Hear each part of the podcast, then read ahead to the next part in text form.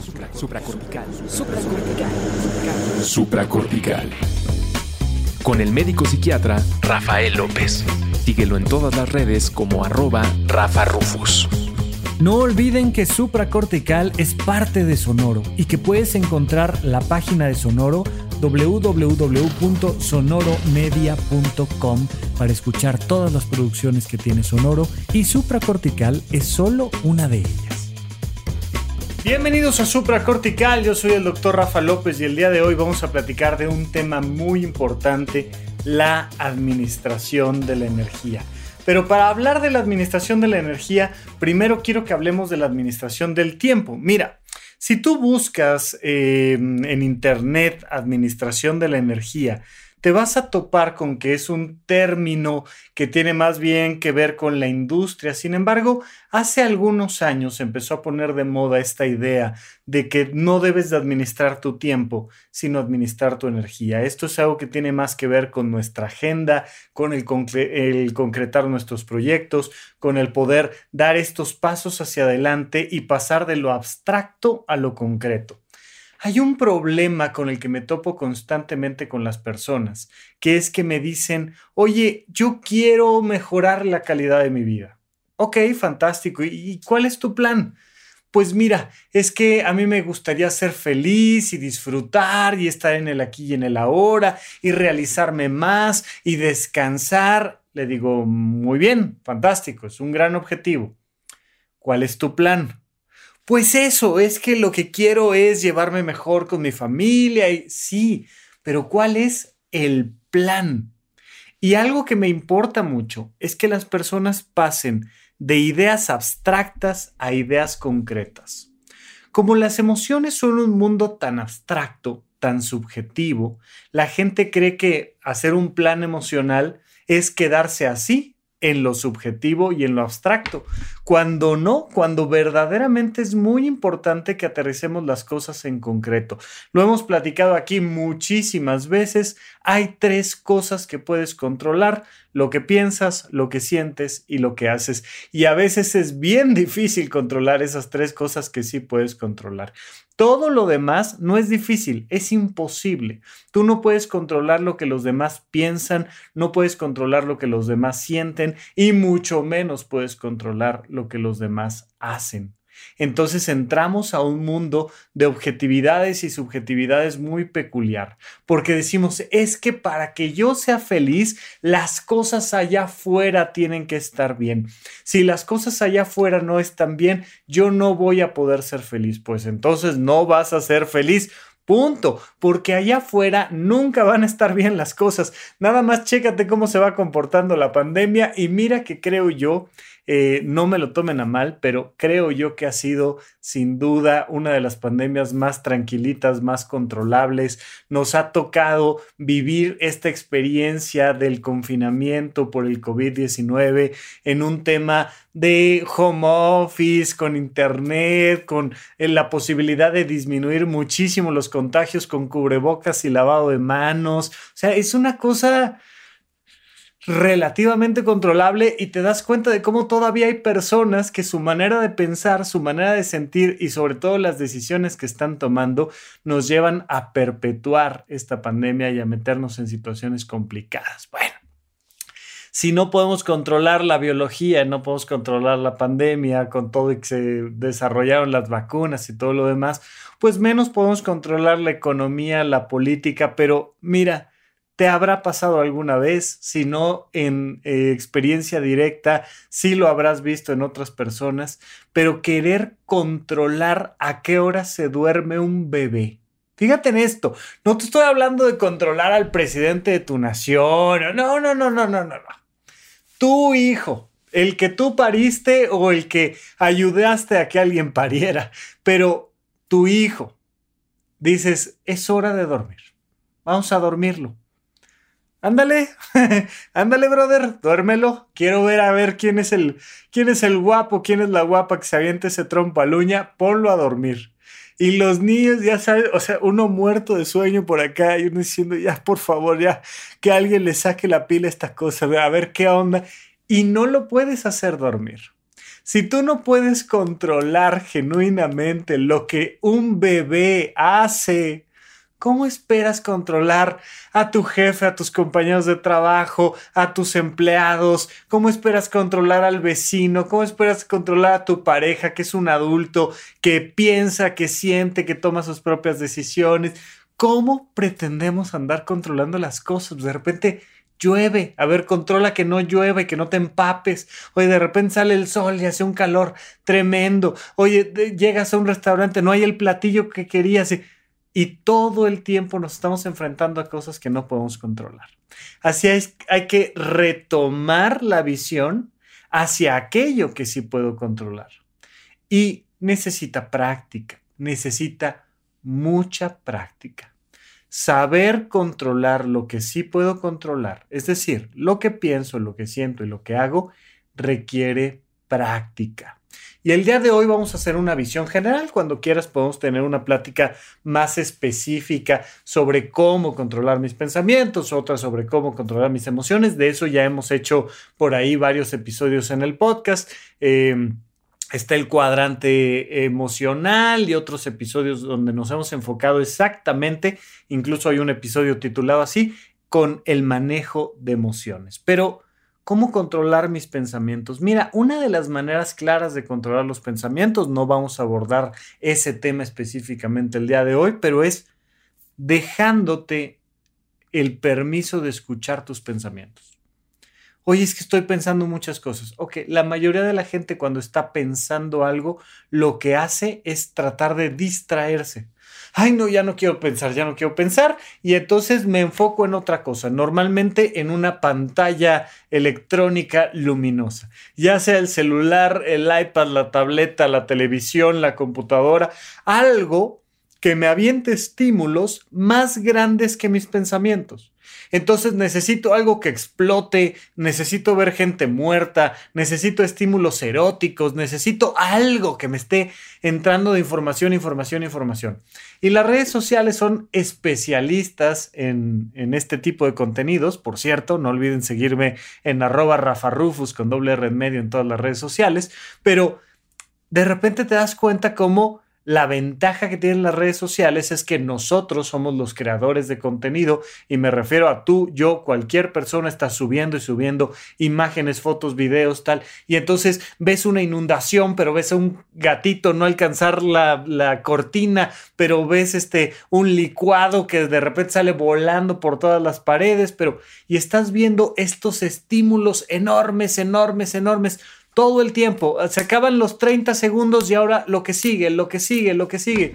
Fíjate, estas nuevas redes sociales, donde tienes videos uno sobre otro, uno sobre otro, uno sobre otro, que entre otras cosas me encantan, no, es queja de las redes sociales, a mí me gustan y me puedes encontrar en TikTok también. Ah, cada vez que entro a una nueva red mm, me topo con la dificultad de, a ver, ahora aviéntate contenido ahí, pero, pero bueno, me puedes encontrar ahí.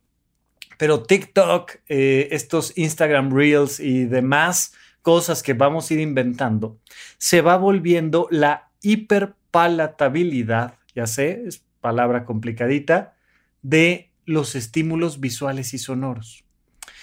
La comida, eh, yo creo que especialmente en los noventas llegó esta cúspide de la admiración por la comida hiperpalatable, es decir, que sabe mucho.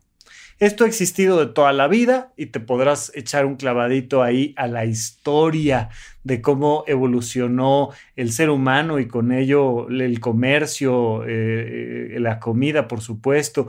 Y entonces imagínate cuando descubrimos que si le echabas sal a las cosas, la comida sabía muchísimo más intensa le pones muy poquita sal y no sabe a nada. Le pones la sal correcta y sabe mucho, intensifica eh, esta cosa palatable que tienen los sabores. Pero si le pones demasiado, entonces ya ah, abruma y ah, sabe feo y pasa lo mismo con el azúcar. Pasa lo mismo con el picante, ¿no? Eh, en, México somos famosos por tener una gran variedad de chiles y estos chiles que tienen esta, esta cosa, esta caseína picante que resalta los sabores. Pero ¿qué pasa? que si tú estás incrementando, incrementando, incrementando lo dulce que sabe un alimento, lo salado que sabe un alimento, lo picoso que sabe un alimento, pues entonces tu paladar se va acostumbrando a eso y cada vez requieres más, más, más, más, más dulce, más sal, más grasa, más, más, más, más, más, más picante, más, más, más, más. Se vuelve hiperpalatable la comida y tú necesitas esa cosa tan sabrosa, por ponerlo entre comillas, para medianamente disfrutarlo. Las redes sociales, estos, estos nuevos videos de 30 segundos, 15 segundos, un minuto, se vuelven esa sal, esa azúcar, esa grasa que necesitamos para que la vida como que nos sepa. Y entonces de repente estás sentado en una, en una banca de un parque y como que dices, pues ¿qué hago? Pues vamos a ponerle sal a la vida. Entonces sacas el celular y empiezas a ver y ver y ver y ver y ver. Tú puedes voltear a ver a una persona que le está poniendo sal a su comida y de repente ves que le empieza a echar sal, sal, sal, sal, sal, sal. Y dices, oye, ¿qué onda? Resulta ser que le está poniendo un montón de sal. ¿Cómo le vamos a hacer? Que me mira, o sea, y lo ves con el salero. Podrías relacionar directamente la misma experiencia con alguien que está viendo, viendo, viendo, viendo, viendo, viendo, viendo, viendo redes sociales y haciendo este scroll, este movimiento para arriba todo el tiempo, porque necesita un nuevo estímulo, un nuevo estímulo, un nuevo estímulo, un nuevo estímulo. Si tú lo observas adecuadamente, te vas a percatar de que todo el tiempo necesitamos estarnos distrayendo. ¿Y cuál es el problema de esto? Que en esa búsqueda de no escuchar nuestros pensamientos, lo que empieza a suceder es que nos alejamos de ellos y no sabemos entonces qué queremos. Se incrementa muchísimo este juego, este personaje en el que estamos metidos, que es el consumidor. Y aquel que produce, que hace, que planea, desaparece por completo. Mientras más consumes, menos produces. Es natural. Todos los seres humanos consumimos todo el tiempo. Consumimos redes sociales, consumimos noticias, consumimos charlas, consumimos ropa, consumimos comida, consumimos agua, consumimos... Todo el tiempo estamos consumiendo. Todos. Pero en la medida en la que tú te alejas de ser alguien que está produciendo cosas nuevas y te quedas solo en ese mundo del consumo, entonces tú empiezas a perder el control de tu vida. Ojo aquí, nunca vas a dejar de consumir. Vamos a tratar de moderar el consumo, tratando de que esta vida no sea tan hiperpalatable. Oye, es que necesito, así como necesito sal, azúcar y grasa, ay, es que necesito ropa, o necesito consumir series de televisión, o música, o libros, o lo que tú quieras. Pues estoy consume y consume y consume y consume y, consume, y ya acabé con esto y necesito lo otro, y necesito lo otro, y necesito lo otro, y no estoy produciendo. Cuando tú no estás produciendo, estás perdiendo el control de tu vida. Y es muy importante que lo retomemos. ¿A qué me refiero con tomar el control de tu vida? Tomar decisiones sobre lo que piensas, lo que sientes y lo que haces. Cuando hemos platicado y tenemos un episodio al respecto que se llama soltar el control, lo que quiero es que sueltes el control de la vida de los demás. Deja que los demás piensen, sientan y hagan lo que quieran. En medio de esos dos procesos hay una cosa que se llama límites y ya también te he dado bastantes episodios relacionados con los límites. Ve viendo cómo vamos creando una especie de figura de rompecabezas donde vamos poniendo piezas, piezas, piezas que de repente se empiezan a comunicar entre ellas. Pero suelta el control de todo lo que no puedes controlar, pon límites interpersonales y retoma el control de lo que sí puedes controlar, que es tu vida. Pero el día de hoy me quiero enfocar en algo muy particular en el tema del control.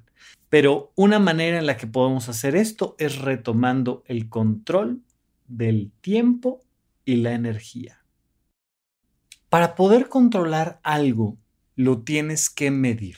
Y mira, espero que ya conozcas el podcast que tengo con Pepe Valdés, que además es un experto en técnicas de organización y productividad. Tenemos juntos un podcast que se llama Paguroideas, es parte del el equipo de Sonoro, por supuesto, pero en Paguroideas hemos platicado de reloj, agenda y calendario. Recientemente tenemos un episodio titulado así, donde hablamos de la importancia de tener esta medición de nuestro tiempo, de nuestros meses, pero cómo utilizar instrumentos diferentes como el reloj, la agenda y el calendario con objetivos distintos. Te encargo, si puedes, date una vuelta por allá. Vale mucho la pena para esto que estamos platicando el día de hoy. Pero fíjate en esto. Necesitamos empezar a medir cómo tomamos decisiones. Y una manera en la que vamos a medir cómo tomamos decisiones es con nuestra agenda.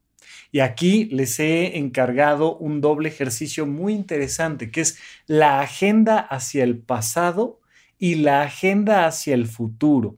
Porque la gente normalmente lleva una agenda y hay varias formas en las que la gente lleva una agenda.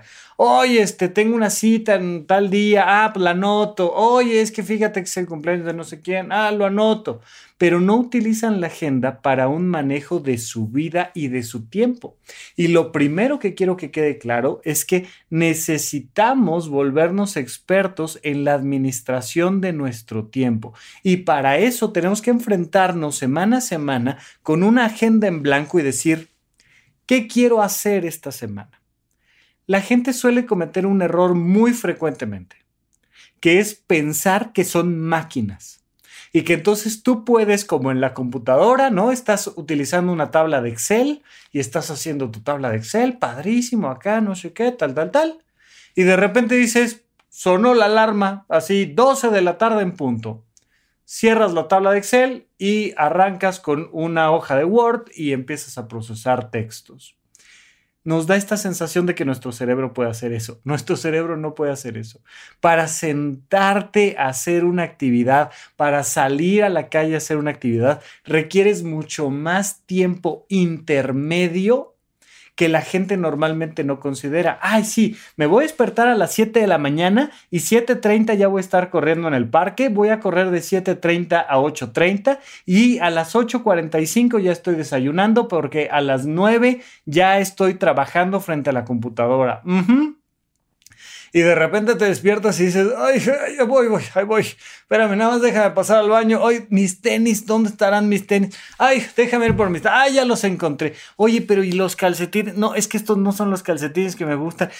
Y llegas al parque a correr a las 10 de la mañana y dices, ay, mi agenda. Y la gente normalmente ahí lo que hace es que genera culpas y empieza a decir, ah, ¿por qué no soy tan productivo como debería? Porque eres un ser humano, porque no eres una máquina. No, no, pero es que vieras, yo me senté y agarré el calendario y dije que iba a estudiar tal materia de tal hora tal hora y tal materia de tal hora tal hora y tal materia de tal hora tal hora y luego me iba a tomar un descanso de cuatro minutos y medio y luego iba a seguir... Ajá, ok, está muy bien, está muy bonito tu plan, pero no es realista. Me pasa mucho cuando la gente me dice a qué hora se quiere dormir. Oye, ¿a qué hora te quieres dormir? No, a las 11 de la noche, sí, ok, de acuerdo. Y entonces, ¿a qué hora vas a apagar la computadora? Pues 10.45. Ah, y en 15 minutos vas a pasar de estar sentado frente a la computadora con toda esa luz encima, con todos esos temas en tu cabeza. La vas a apagar te vas a ir a la cama, así, te lavas los dientes en cinco minutos, te pones la pijama en otros cinco minutos y a las once, listo, estás durmiendo. No es cierto. Eso no va a pasar, nunca va a pasar. Necesitas una hora de desconexión, necesitas cenar y luego comenzar tu hora de desconexión, ¿no? Necesitas tener una rutina de noche que te vaya acompañando poco a poco a desconectar cables, desconectar cables, desconectar cables, pero te puede llevar una hora, hora y media, simplemente la parte física de empezar a desconectar, desconectar, desconectar la gente no toma en cuenta esos entretiempos. Y lo que pasa cuando no toman en cuenta esos entretiempos es que se juzgan y se frustran muchísimo por no alcanzar las metas. porque según ellos iban a estar productivos 16 horas, iban a dormir 8 horas y iban a despertar súper frescos y, y no es cierto, no te dan las 16 horas, de repente dices, ¿sabes qué? Voy a hacer ejercicio. Terminas de hacer ejercicio, hiciste media hora de ejercicio, 45 minutos, una hora de ejercicio, oh, y te lleva como otros 45 minutos recuperarte para ponerte a pensar. O sea, no puedes así en el momento en el que, listo, terminé mi ejercicio, en ese momento seco, fresco, con un aroma increíble, te sientas a leer 30 minutos y empiezas a leer súper concentrado y con una velocidad increíble y no es verdad. Necesitas recuperarte del ejercicio, necesitas recuperarte de la alimentación, necesitas recuperarte de un montón de cosas. Y cuando haces este tipo de agendas, donde tú piensas que vas a hacer un montón de cosas y no las haces, significa, entre otras cosas, que no te conoces. Y no te preocupes, no pasa nada, no es como de, ay, qué barbaridad, ¿cómo es posible que no te conoces? No te conoces. Por eso es importante llevar una agenda hacia adelante y hacia atrás. Una vez a la semana, que tengo que anotarlo en la agenda porque si no, no lo voy a hacer. Los viernes a las 4 de la tarde, los sábados a la 1 de la tarde, los domingos 10 de la mañana, el día que quieras, el lunes en la noche, el día que tú quieras, ponlo en la agenda y todas las semanas, ese día, ponte a revisar la agenda hacia adelante y hacia atrás. ¿Para qué vamos a revisar la agenda hacia adelante? Recuerda esto y te lo he puesto en algunos otros episodios del podcast, sobre todo en los primeros que tienen que ver con el futuro.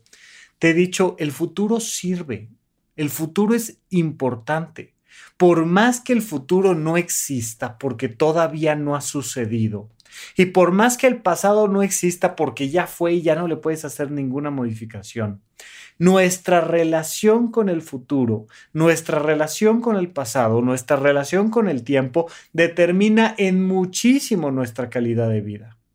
Recuerda que somos más viajeros en el tiempo que en el espacio y vamos viajando del pasado al futuro todo el tiempo, todo el tiempo, todo el tiempo. Entonces es importantísimo sacarle provecho al futuro porque el futuro marca nuestros deseos. El futuro está directamente relacionado con nuestros anhelos. Si tú no te relacionas bien con el futuro, tu vida nunca va a tener sentido ay Rafa, es que no, no sé, no sé, yo como que no le encuentro sentido a la vida. Pues no, ¿cómo le vas a encontrar sentido a la vida si tu perspectiva de futuro es ínfima? Si no tienes un horizonte de posibilidades significativas, recuerda que por eso la plataforma que tenemos de cursos en línea, una plataforma de desarrollo personal donde nos vinculamos unos con otros y tenemos sesiones en vivo para platicar, ya te subí un, episodio de Horizonte 1, se llama así, Horizonte 1 porque necesitamos tener un horizonte tu sentido de vida requiere de un horizonte, requiere de ver hacia adelante y sentir que allá hay algo hacia dónde ir. Este horizonte de perspectivas significativas que te permite decir, quiero esto en la vida, voy por esto. Muchísimas personas están aburridísimas con su propia vida, no por un problema de presente, sino por una falta de futuro ¿Y sabes por qué no tienen futuro? ¿Sabes por qué no tienen esta perspectiva hacia adelante en sus vidas? Porque jamás se han puesto a pensar hacia dónde quieren ir. Nunca. Y el día que les dices, oye, ¿cuáles son los grandes sueños de tu vida? Te dicen, ay, y empiezan a fantasear, que es muy diferente fantasear que anhelar. ¿Cuál es la diferencia? Precisamente pasar de lo abstracto a lo concreto. Cuando yo digo, ay, es que me encantaría llevarme mejor con mi pareja. Es que me encantaría vivir en otro país. Es que me encantaría hacer ejercicio. Es que me encantaría correr un maratón. Y tiene esta sensación de una nube, un castillo en el aire que está allá arriba y que, que no existe Eso es fantasear, ese es el fantaseo. Y ese fantaseo te aleja de tu calidad de vida. Es muy diferente con un anhelo. Fíjate, el anhelo proviene de acá abajo. El anhelo proviene de una necesidad. El anhelo te lo he platicado más con relación a el hambre, el apetito, o de una manera eh, diferente que no te he explicado todavía, pero, pero tiene mucho que ver, por ejemplo, con esta atracción erótica que puedes sentir por alguien o por algo. Y que entonces de repente dices, no, hombre, quiero, pero, pero quiero, pero ahí voy. O sea, pero hola, ¿cómo estás? Mira, te invito a un café, ¿qué onda? ¿En qué te sirvo? Y empiezas a ver cómo alguien tiene este deseo de acercarse a alguien más. Y lo puedes ver mucho, sobre todo es muy evidente en, niños y niñas, en adolescentes, ¿no? De que de repente dices, mm", nada más volteas y le ves los ojitos que le echó no sé quién a no sé quién y dices, aquí ya está pasando algo. ¿Por qué? Porque le ves el anhelo, no es como, ay, tenemos este deseo de un día conocer a nuestra artista, nuestro actor de Hollywood. Ay, qué gan Sí, esa es una fantasía, eso es un fantaseo. Pero cuando tienes un anhelo es algo que dices, lo veo con ganas y ya se está moviendo para allá, ¿no? Los niños que empiezan a caminar y que ya sabes, se paran y se apoyan en la paredcita y, y voltean y dicen, ya vio el juguete, ya vio no sé qué y ya vio, y en lo que estás viendo que ya vio, ya dio los primeros pasos y ya se empezó a mover. Y ya empezó a moverse porque ya va para allá. Y, la plancha caliente, ¿no? Le dices al niño, no agarres la plancha caliente. Y le ves los ojitos de, sí, la voy a agarrar, sí, la voy a agarrar, sí, la voy a agarrar.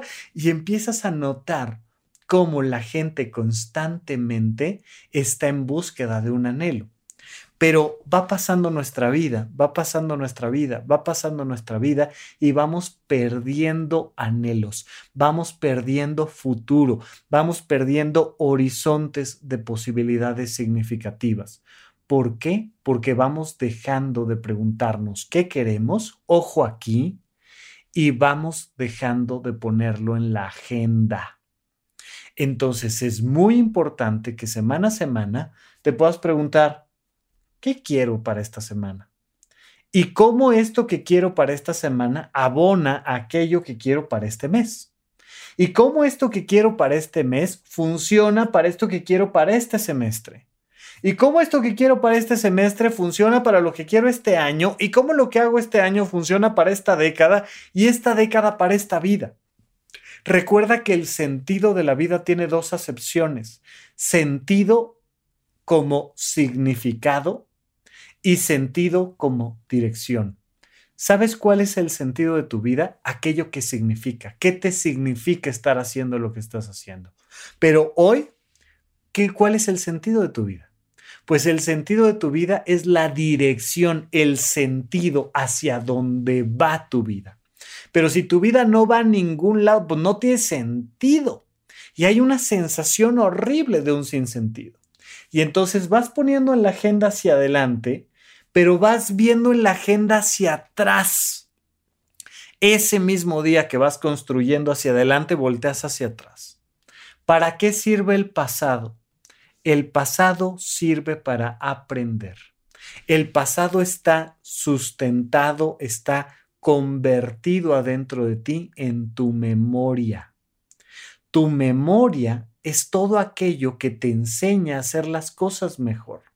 Entonces volteas y ves la agenda hacia atrás y dices, ah, mira, sí, claro, yo pensaba que me iba a parar 6 de la mañana, que a las 7 ya iba a estar corriendo, que a las 8 ya iba a estar desayunando, que a las 9 ya iba a estar trabajando con todo, que a las 10 ya iba a estar leyendo y, y no, terminé levantándome casi nueve y media. ¿Qué aprendemos de eso? ¿Qué aprendemos de esto y cómo esto lo mando hacia el futuro? Porque ¿cuál es uno de los grandes problemas que tiene la gente? Que voltea y ve su pasado y dice, ah, es que no hice nada. Y entonces lo que hace es que saque el látigo y se empieza a dar de latigazos y se empieza a sentir culpable y sin sentido porque no hizo lo que se suponía que tenía que hacer. No te sientas culpable de lo que no hiciste con tu pasado. Aprende de él y convierte eso en un anhelo. Pero hoy que estamos aquí frente a la agenda, entonces tenemos la posibilidad de decir, ¿qué voy a hacer hoy? Dado lo que quiero hacia el futuro y por lo que aprendí de mi pasado, ¿qué voy a hacer hoy? Ahí, en el instante presente, es donde cobra fuerza tu calidad de vida. Pero ¿qué pasa? Que el primer escalón tiene que ser sí o sí la administración del tiempo. Aprende a tomar control de tu tiempo. Deja que la gente piense lo que quiera pensar. Deja que la gente sienta lo que quiera sentir y deja que la gente haga lo que quiera hacer. Ponles límites, pero déjalos en paz. No los trates de controlar. Pero acá de este lado lo que sí tienes que controlar es tu tiempo. Si tú no controlas tu tiempo, estás perdiendo literalmente tu vida. Entonces vamos a controlar el tiempo haciendo una administración del tiempo. Cuando hablamos de administración, estamos hablando de cómo utilizar los recursos que tenemos. Eso es la administración. Cuando hablamos de la administración del tiempo es cómo utilizar las horas que tenemos. Todos tenemos las mismas horas del día. Todos. Mucha gente le encanta darse justificaciones de por qué no hace las cosas que hace y te dicen, hombre, pues es que me la pasé haciendo un montón de cosas que no quiero hacer y que no me aportan nada. Es que estoy bien ocupada, vieras lo ocupada que estoy resolviendo la vida de los demás y haciendo cosas que no quiero hacer. Ok, y entonces, ¿qué hacemos? Pues nada, voy a esperar a que un día mágicamente deje de ponerme a hacer las cosas para los demás y entonces me sobre tiempo para hacer las cosas que quiero yo. No va a pasar. Te lo aviso desde ya. Si tú estás utilizando tu tiempo para resolver la vida de alguien más, entonces simple y sencillamente te vas a pasar toda tu vida resolviendo la vida de los demás hasta que no le empiezas a meter el codo a la agenda y dices, perdón, esta hora del mes es mía. Lo, todas las demás horas del mes son para resolver pendientes y obligaciones e impuestos, todo lo que tú quieras. Pero esta hora del mes es mía. ¿Ok? Ahí empiezas a administrar tu tiempo. Entonces, cuando estás en este proceso de administrar tu tiempo, empiezas a crear esta agenda de bloques. Ya tenemos un episodio en el podcast de Paguro Ideas sobre la agenda de bloques. Pero empiezas a administrar tu agenda de tal manera que ya empiezas a decir, ok, tengo, voy a dormir siete horas.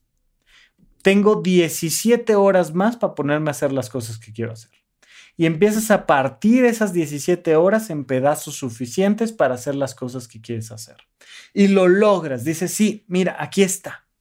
Y luego pasa una cosa bien curiosa, que sí administraste tu tiempo, pero no administraste tu energía. Y entonces, según tú, tienes el tiempo necesario para hacer la última actividad del día, pero llegaste a esa actividad sin energía ya no te da la vida para esa última actividad. Si no te conoces a profundidad, vas a creer que es porque eres floja, que es porque soy tonto, que es porque lo que tú quieras. Y te vas a sentir culpable y te vas a sentir terriblemente mal porque resulta que administraste tu tiempo pero no administraste tu energía.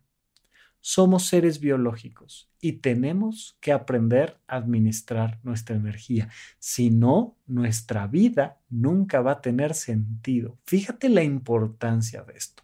Pero lo vamos a platicar más a fondo cuando regresemos de un pequeño corte aquí a supracortical.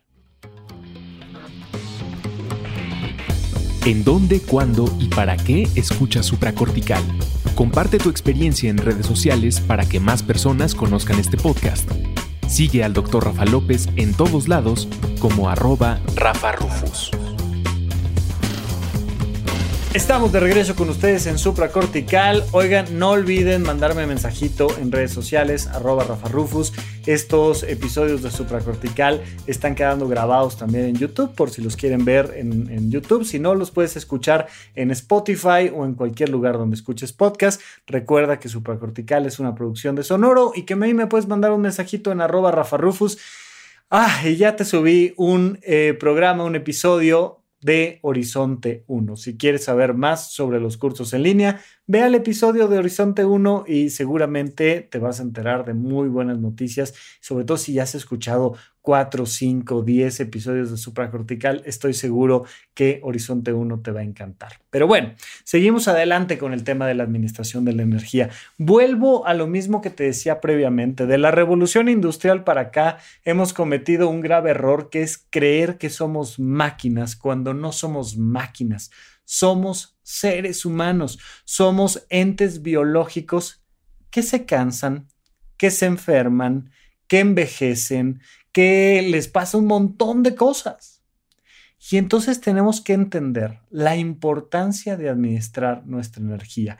Y te lo digo desde ya dónde está el proceso, cuál es la ruta de salida. Mira, cuando tú tienes que administrar tu energía, tú lo que tienes que hacer es considerar qué actividades del día requieren de mayor cantidad de energía, de disciplina, de voluntad y cuáles menos.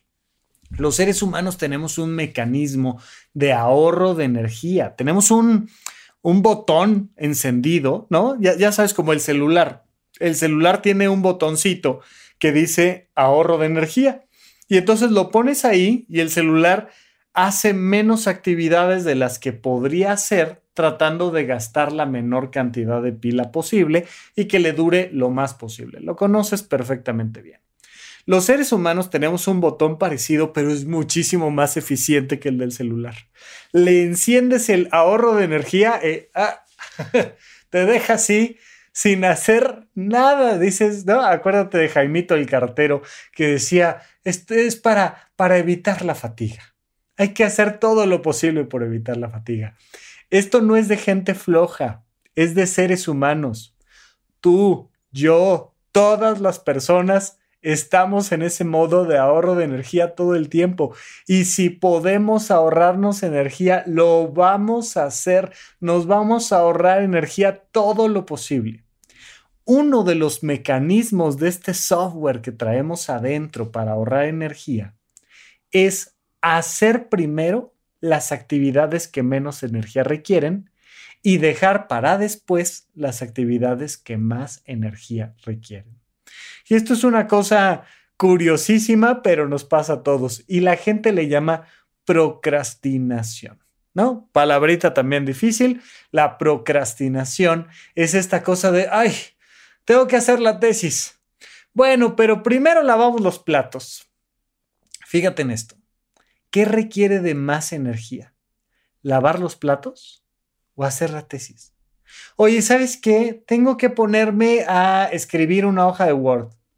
Ok, pero mejor primero, este, pues le echo agüita al pasto. ¿Sabes qué? Voy aquí al jardín, saco la manguera y le echo agüita al pasto. O voy a pasear al perro, o voy a desayunar, o voy a darme un baño, o voy a... Chécate cómo tienes un montón de actividades que haces primero porque son más sencillas de hacer.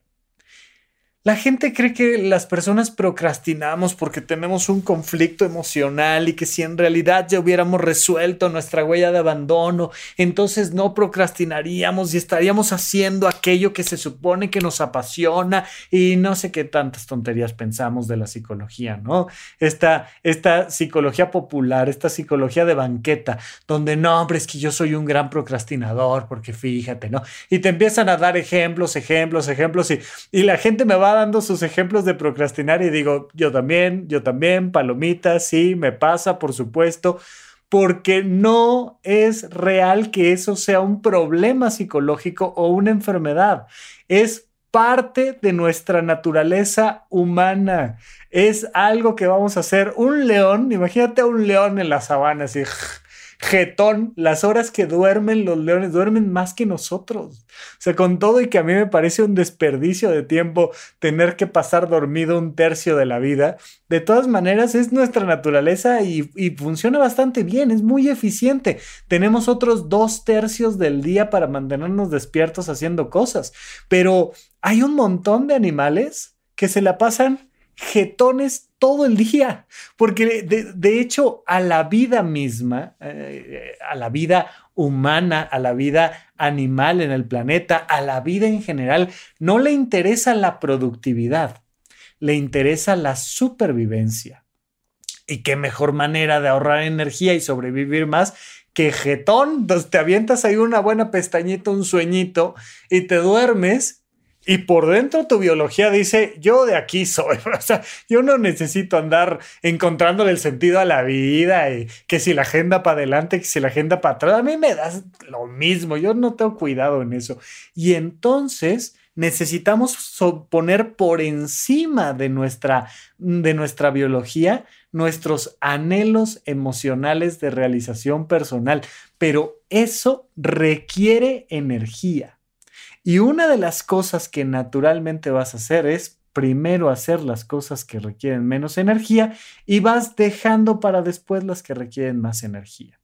Así es que vamos a tratar de darle la vuelta al proceso, esto que la gente llama hackear, ¿no? Un hack de vida. Vamos a darle la vuelta al proceso y vamos a hacer primero siempre las cosas que anhelamos, fíjate en esto, y que más energía requieren.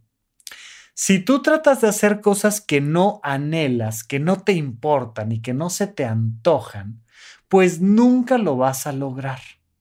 Necesitamos encontrar este proceso de combinar algo que nos jale emocionalmente. Si algo no te jala emocionalmente, sexualmente, intelectualmente, si no, no, no, traes ese, ese apetito interno, esa hambre interna, te va a costar mucho más energía. Es como si las cosas estuvieran en descuento. O sea, oye, tengo ganas de hacer esto. ¿Qué tantas ganas tienes?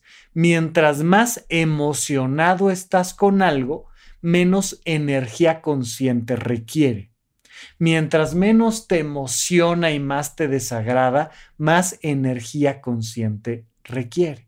Entonces de repente decir, tengo que ir a ver a mi pareja y, y me da una flojera. Oye, ¿te da flojera ir a ver a tu pareja? Sí, va a requerir mucha energía. Va a requerir que en esta administración de la energía tú digas, pues mira, mejor de una vez, porque si no al rato se me complica ten cuidado. Cuando ya ir a ver a tu pareja es algo que ya más bien se te complica, pues ya te dan flojerita, mm, ya hay que ir pensando otras cosas. Pero, pero al menos pensando, ¿eh? ¿eh? Ahora, de repente dices, no, hombre, es que la voy a ir a ver, es que lo voy a ir a ver. Y, y entonces te levantas temprano y te peinas y te arreglas y te no sé qué y ta, ta, ta. Y, y, y ya te urge que pase. Y si te dicen, oye, este, hay que lavar los platos después, los platos después, porque ahorita quiero ir a verte. Y entonces te vas dando cuenta de cómo esta administración de la energía está directamente relacionada al anhelo que te platicaba hace rato. Cuando tengo este anhelo, este genuino anhelo, las cosas me pesan menos, pero siempre me pesan. No importa si es bueno la gran pasión de mi vida, si es mi vocación, si es el amor de mi vida, si de repente uno dice, a las 4 de la mañana te cae, híjole, bueno, pues órale. Y entonces te cuesta menos trabajo que otra cosa a las 4 de la mañana, pero de todas maneras te cuesta trabajo.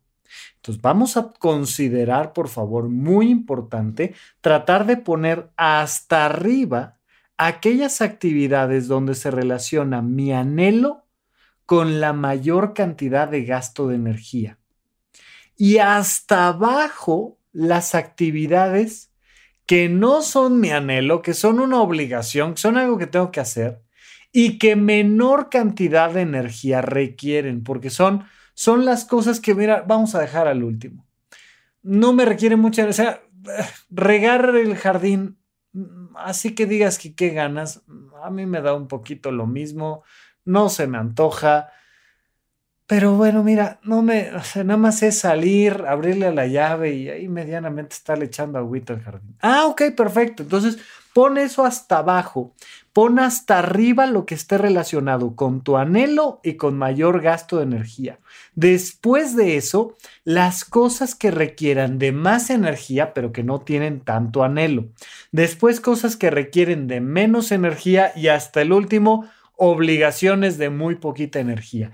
Esto es la administración de la energía. De todas maneras, no te sientas culpable si no alcanzaste el total de tus objetivos. Solo haz esta visión hacia adelante y hacia atrás, lo que querías hacer contra lo que realmente hiciste en la agenda. Y todo esto, estos, estas actividades que sí anhelas pero requieren energía, no anhelas y requieren energía, que ya ni anhelas ni requieren energía, estas actividades que tú quieres poner en tu agenda, es importante que tengan una fecha. Muy importante. Si toman el curso de Pepe Valdés de Habitómano en horizonte1.com, él les va a hablar de muchas cosas que hay que hacer antes de ponerle fecha a las cosas. Maravilloso. Pero para fines de este episodio, me es muy importante decirte, si tú no le estás poniendo fecha a las cosas, estás fantaseando, no estás anhelando. ¿Qué diferencia hay que nunca lo vas a hacer? Si algo no tiene fecha, si no es este mes, perfecto. ¿Qué semana del mes? Ay, bueno, pues la segunda semana del mes. ¿Qué día de la semana? No, pues el jueves. ¿A qué hora el jueves? A las 3 de la tarde. Si tú no lo pones con fecha, no estás anhelando, estás fantaseando. Y fantasear es una manera de evadirse. Fantasear es una manera de decir, ay, es que un día me encantaría conocer a alguien, graduarme, cambiar mi vida, hacer ejercicio. Ay, y a la hora de que tú estás fantaseando, te baja la ansiedad, te calmas. Es un mecanismo de defensa que calma tu ansiedad y dices, ay, sí, es que yo sé, yo sé, yo sé que el universo un día me lo va a regalar y que algún día estaré viviendo en Suiza en una casa en la campiña. Muy bien, qué bueno que lo anheles, qué bueno, me da mucho gusto, pero eso que estás sintiendo no es anhelo, es fantaseo, estás fantaseando, te estás evadiendo de la realidad.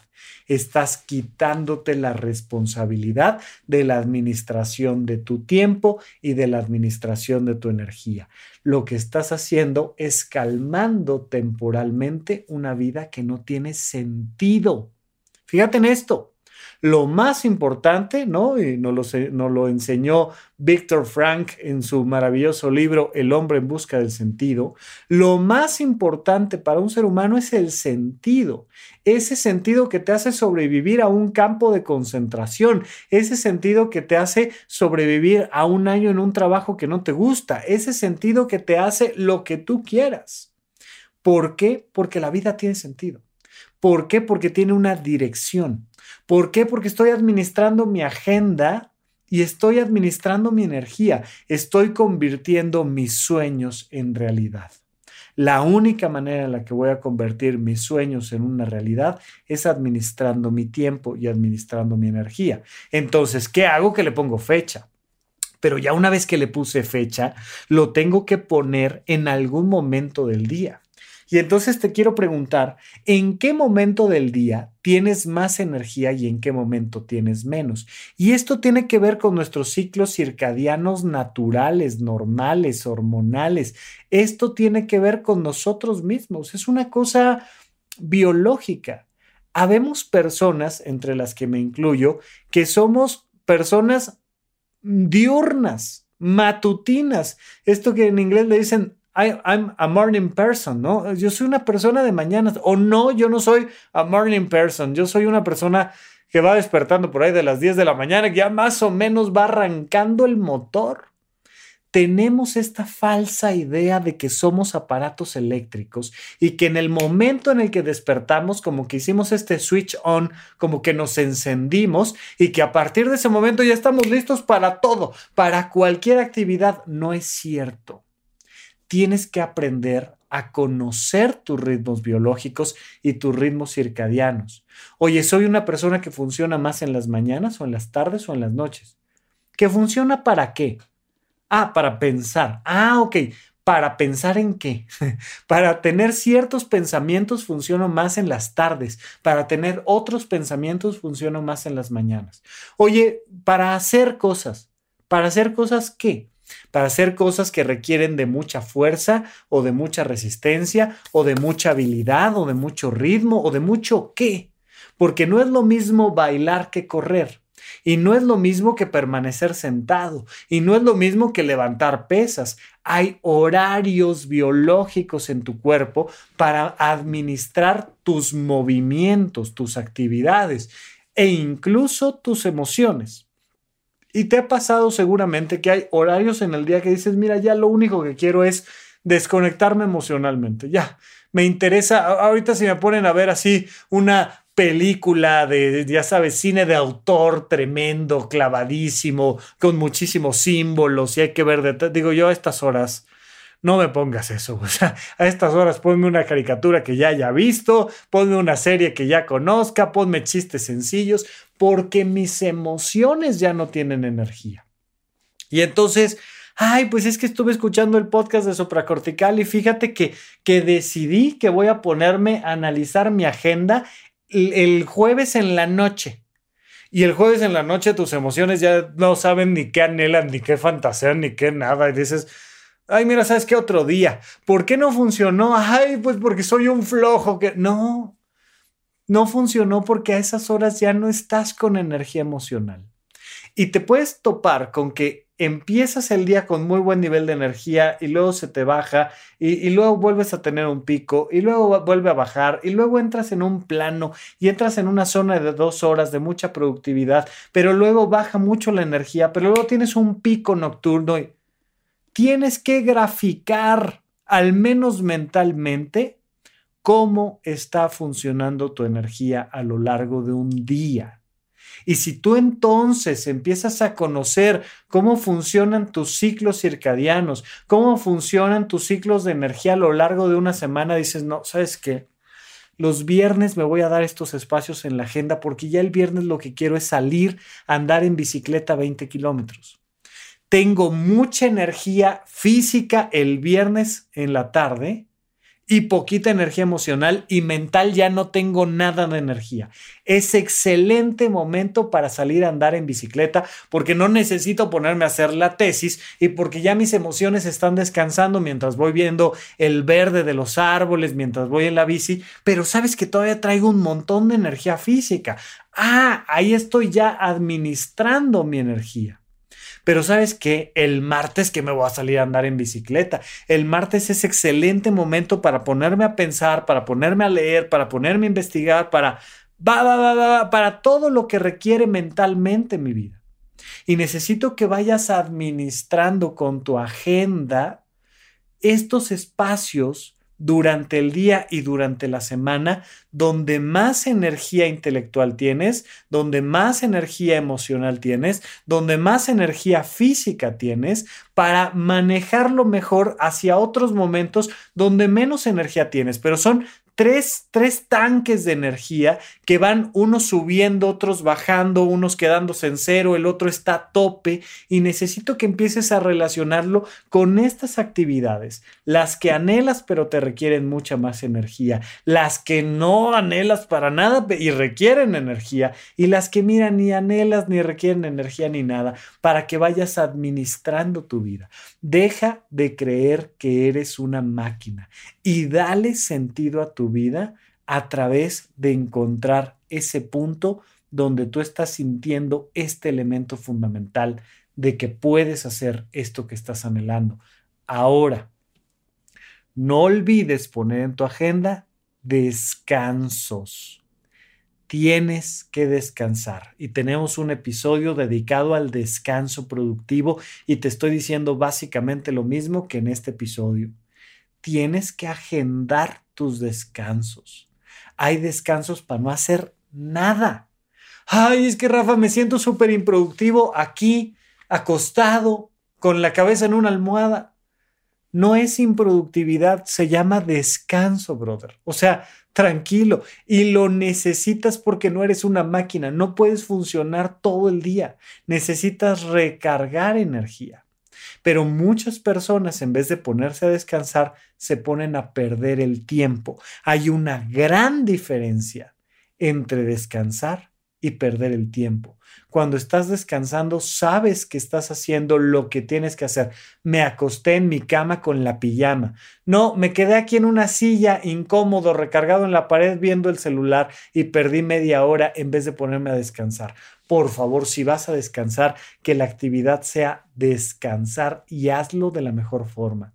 De esta manera, si tú vas administrando tu tiempo, administrando tu energía y administrando tu descanso, vas a encontrarle mucho sentido a la vida. La gente que cree que encontrarle sentido a la vida es como de, sí, yo un día quiero ser rockstar y ya le encontré el sentido a mi vida. No, encontrarle el sentido a tu vida es algo más complejo, requiere administrar tus anhelos, tu tiempo, tu energía, tus descansos y entonces sí, empieza a surgir dentro de ti esta emoción del sentido de tu vida. Mientras tanto, te agradezco muchísimo que te hayas quedado a platicar aquí conmigo y nos escuchamos la próxima vez aquí en Supracortical. Gracias por escuchar Supracortical. En verdad me interesa muchísimo conocer tu opinión sobre este episodio o cualquier otro que quieras platicarme. Puedes encontrarme como arroba Rafa Rufus en Twitter, en Facebook y en Instagram. Quiero darte las gracias por escuchar Supracortical y sobre todo por suscribirte y seguirme donde sea que estés escuchando este programa y así te puedes enterar todo el tiempo de nuestros próximos estrenos.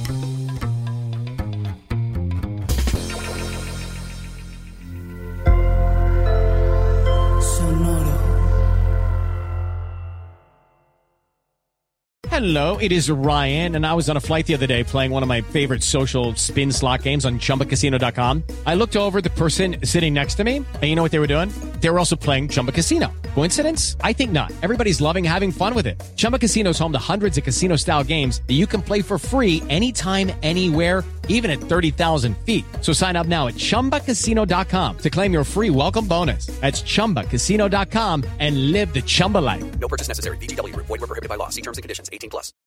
¿Quieres regalar más que flores este Día de las Madres? The Home Depot te da una idea. Pasa más tiempo con mamá plantando flores coloridas, con macetas y tierra de primera calidad para realzar su jardín. Así sentirá que es su día todos los días. Llévate tierra para macetas Bigoro por solo $8.97 y crece plantas fuertes y saludables dentro y fuera de casa.